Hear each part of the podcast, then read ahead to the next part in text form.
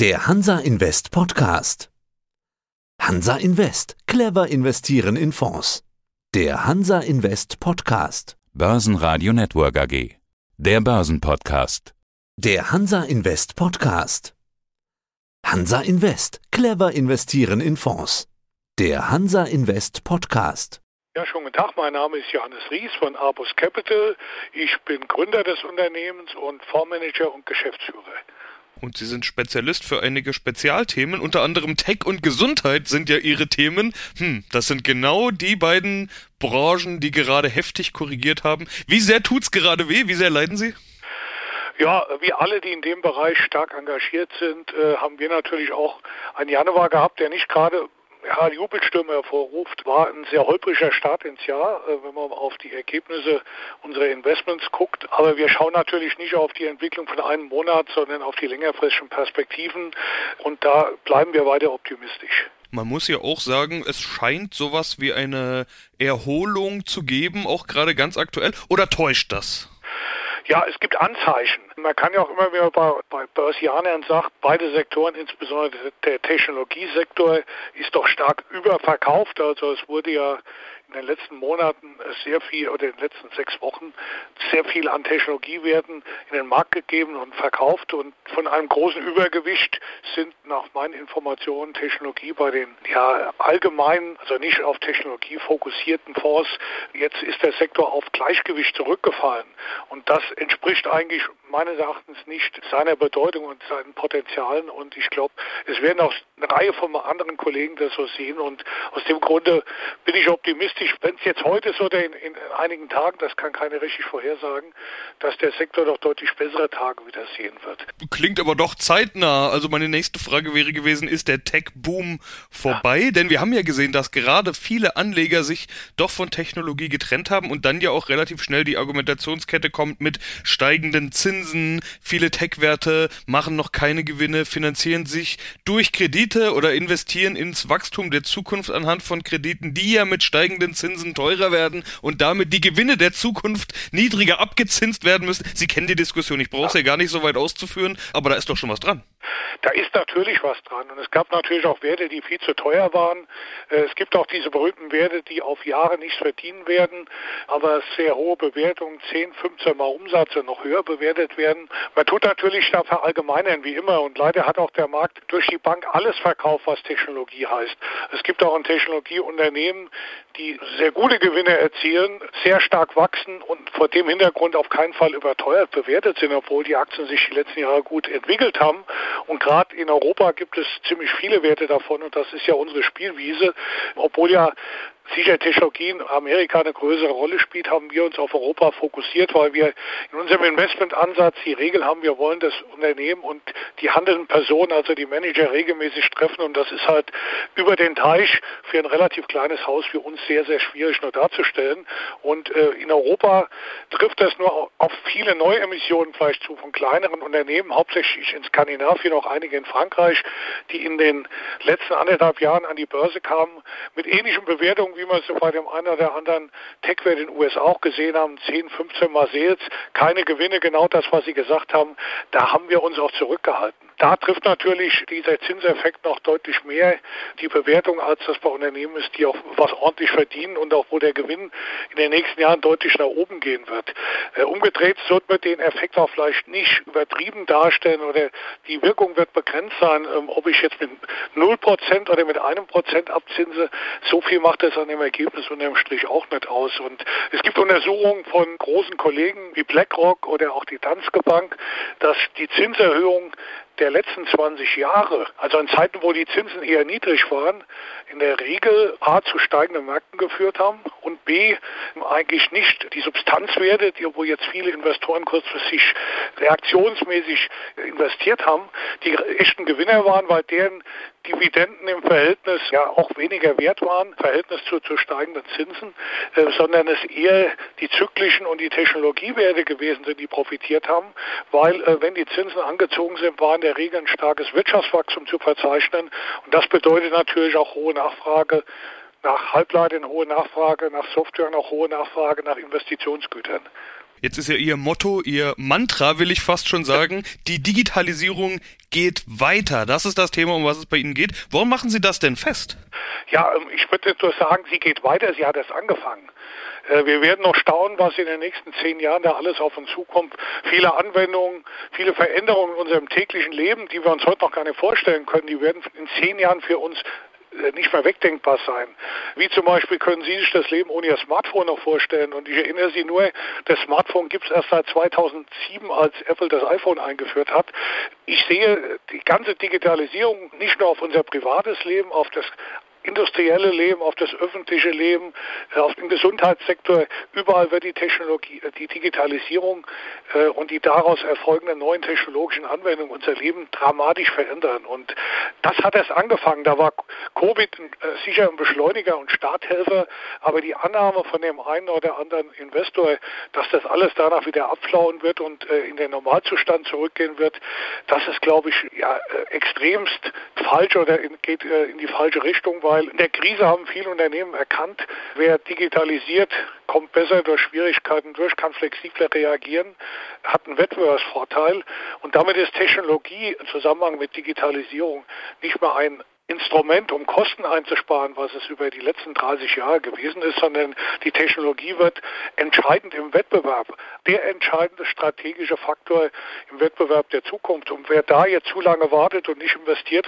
wird in Zukunft aus dem Markt ausscheiden. Und ich bin mir sehr, sehr sicher, oder wir sind uns sehr, sehr sicher mit den vielen Gesprächen, ist ja auch ein weiterer weitere Basis unseres Investmentansatz, den direkten Kontakt, wie schon erwähnt, zu den Unternehmen zu suchen und auch sehr häufig sich mit Managern und Vertretern aus den Unternehmen zu unterhalten. Und da hat das Thema Digitalisierung auch, jetzt wenn man das mal bottom-up, Grassroot Research mäßig sieht, in den letzten zwei Jahren extremst an Bedeutung gewonnen. Sie finden fast kein Unternehmen mehr, das nicht aktiv von seinen Aktivitäten im digitalen Bereich mit sich mit ihnen unterhält. Und äh, das betrifft nicht nur technologienahe Unternehmen, das betrifft Dienstleister, das betrifft Handelsunternehmen, das betrifft insbesondere natürlich auch die Finanzindustrie künstliche Intelligenz ist ja so ein Stichwort, dass man überall hört, was ja für Automatisierung, egal ob das jetzt automatisiertes Fahren oder Industrie 4.0 oder was es da nicht alles für Schlagwörter gibt, ganz wichtig ist, um das vorantreiben zu können. Aber eben auch äh, in unserem täglichen Leben ist das inzwischen angekommen, künstliche Intelligenz, eines Ihrer Themen. Äh, was für Beispiele würden Sie da nennen, um das anschaulich zu machen? Wo finden wir es denn überall? Ja, das ist äh, sicher schon in ganz, ganz vielen Bereichen eingesetzt, oft hinten dran, dass sie es gar nicht merken. Aber wenn Sie zum Beispiel irgendwo anrufen oder Anfragen im Internet stellen, da arbeitet schon eine künstliche Intelligenz hinten dran, die A, Ihre Daten relativ schnell äh, irgendwo abruft und vergleicht. Das Thema, was Sie vielleicht ansprechen oder wo Sie äh, eintippen, mit ähnlichen Fällen optimiert das, Sie weiterzuleiten oder Ihnen eine Antwort schon vorab zukommen zu lassen, eine Antwortmöglichkeit und, und, und. Das es wird, die künstliche Intelligenz ist eigentlich jetzt schon überall im Einsatz und wird in vielen Bereichen unseres Lebens noch wesentlich bedeutender werden. Das hängt auch damit zusammen, dass ein anderer Bereich, der quasi, wo ich immer sagen, die Schwester oder der, der, äh, der Zwilling der künstlichen Intelligenz ist das Internet der Dinge. Es wird ja quasi alles smart, alles wird mit dem Internet verbunden und wird Daten austauschen und Daten liefern. Und diese enorme Menge an Daten, die lässt sich eigentlich nur über künstliche Intelligenz auswerten. Das schafft kein Mensch der Welt mehr oder die ganze Menschheit nicht, diese Daten sinnvoll zu nutzen. Und äh, man will auch nicht alles durch die Netze schicken. Man muss sie quasi schon beim Entstehen teilweise auswerten. Deswegen wird künstliche Intelligenz nicht nur großes großen Superrechnern eingesetzt, da auch um gewisse Simulationen, auch zum Beispiel für die, für die, die Klimaprognosen zum Beispiel zu erstellen. Aber es wird auch sehr viel künstliche Intelligenz in kleinem Maße zum Beispiel im Auto eingesetzt werden, beim autonomen Fahren in Zukunft. Da werden nicht alle Daten irgendwo hingeschickt, ausgewertet. A, wird es viel zu lange dauern und B, die Datenmenge wäre es jetzt mit 5G und vielleicht auch der Nachfolgegeneration 6G nicht zu bewerkstelligen, weil allein ein Auto ja bis zu 4 Terabyte in Zukunft am Tag produzieren wird. Da müssen Sie den Großteil vor Ort schon auswerten und das geschieht mit sehr viel kleiner künstlicher Intelligenz in den Geräten im Auto, in Ihrem Smartphone etc. etc. Also es gibt höchstwahrscheinlich in Zukunft Millionen, Milliarden Anwendungen der künstlichen Intelligenz, die wir eigentlich gar nicht wahrnehmen werden, die einfach im Hintergrund laufen. Und wie gesagt, das ist nur ein Aspekt der künstlichen Intelligenz. Wie gesagt, das Internet der Dinge ist ja das Gegenstück und liefert die ganzen Daten und es gibt noch eine ganze Menge weitere Aspekte oder Teilmärkte, die auch zu, unter dem äh, Stichwort Digitalisierung zusammenzufassen sind. Sei es, dass alles in die Cloud geht, also nicht mehr vor Ort produziert wird, sei es, dass virtuelle Realitäten eine große Bedeutung gewinnen und damit also auch im Servicebereich zum Beispiel Dinge gemacht werden können von extern, ohne dass jemand hinreisen muss. Das nennt man dann Augmented Reality, wo man die reale Welt mit der fiktiven Welt zusammenbringt. Und es sei auch das berühmte Thema Blockchain, was man eigentlich nur immer mit Bitcoin in Verbindung bringt. Aber darum geht es ja, dass sie quasi den Notar ersetzen, dass die Maschinen von selber einen Stempel drauf geben, das ist echt und das ist geprüft und unfälschbar. Und, und, und. Da gibt es noch viele andere Dinge, die alle jetzt zusammenlaufen durch die technischen Möglichkeiten und dazu beitragen, dass unsere Welt sich zunehmend digitalisiert und damit ja ganz neue Wege gehen wird. Wie investieren Sie dann in dieses Thema? Also es gibt ja immer bei solchen Spezialthemen den alten Vergleich zum Goldrausch und den Schaufeln. Investieren Sie dann in Gold oder in die Schaufeln? Also suchen Sie die Firmen, die beispielsweise jetzt Cloud-Anbieter sind oder künstliche Intelligenz betreiben? Suchen Sie die Firmen, bei denen das am Endeffekt landet? Setzen Sie noch weiter oben an? Geht es da um Rechenleistung? Geben Sie mal einen Blick. Was schauen Sie sich dann da an? Äh, wir schauen uns natürlich alles an, um zu verstehen, wo was zum Einsatz kommt und wer wie profitieren kann. Aber Gold findet man natürlich am sichersten, nicht wenn man vielleicht in, in eine Mine aufmacht und gräbt, sondern wenn man wirklich der Hersteller der Schippen ist oder den Saloon um die Ecke betreibt. Aber die Schippen sind sicher das Wichtigste und ähm, das auch schon in früheren Gesprächen ausgeführt ist ein Grund, warum wir zum Beispiel stark in Halbleitern investiert sind, weil all diese digitalen Anwendungen werden Unmengen an Halbleiter Bedarf nach sich ziehen. Und äh, man sieht es ja auch dran, dass der größte Hersteller Halbleiterhersteller der Welt, der bedeutendste Outsourcer, also der, der für andere im Auftrag Halbleiter produziert, Taiwan Semiconductor, innerhalb von zwei Jahren seine langfristigen jährlichen Wachstumserwartungen von 5 bis 10 Prozent auf 15 bis 20 Prozent erhöht hat und seine Investitionen in neue Ausrüstung, in neue Fabriken mehr als verdoppelt hat. Und die großen Wettbewerber von TSMC wie Samsung oder Intel äh, haben ähnliche Pläne und Investitionen im 100 Milliarden Bereich angekündigt. Und und nicht umsonst, auch schon früher mal erwähnt, die Regierungen in Amerika und Europa haben erkannt, wie wichtig Halbleiter für die digitale Entwicklung sind. Und wer die Halbleiter besitzt, quasi auch den Takt der Technologie mitbestimmt und einen klaren Wettbewerbsvorteil hat.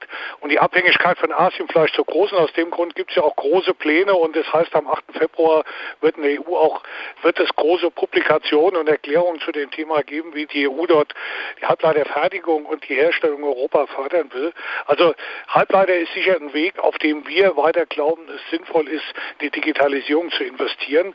Darüber hinaus sind natürlich viele Softwareunternehmen, die dazu beitragen, dass Anwendungen in die Cloud kommen, künstliche Intelligenz und auch Cyber Security, was man natürlich auch nicht vergessen darf. Ne? Das große Risiko mit der Digitalisierung ist natürlich, dass man viel angreifbarer wird, weil alles vernetzt ist und damit Hacker viel mehr Chancen haben, einmal ins System einzudringen und auch viel größeren Schaden anzurichten. Das ist natürlich auch ein Aspekt, das ist quasi der Sicherheitsdienst der Minen, den braucht man auf jeden Fall auch und in den sollte man investieren. Nur so, um eine Zahl zu nennen, war jetzt gerade im Artikel der Wirtschaftswoche, vor vier Jahren war der Schaden durch Cyberkriminalität in Deutschland bei ungefähr sieben Milliarden. Im letzten Jahr dürfte es bei 86 Milliarden gelegen haben.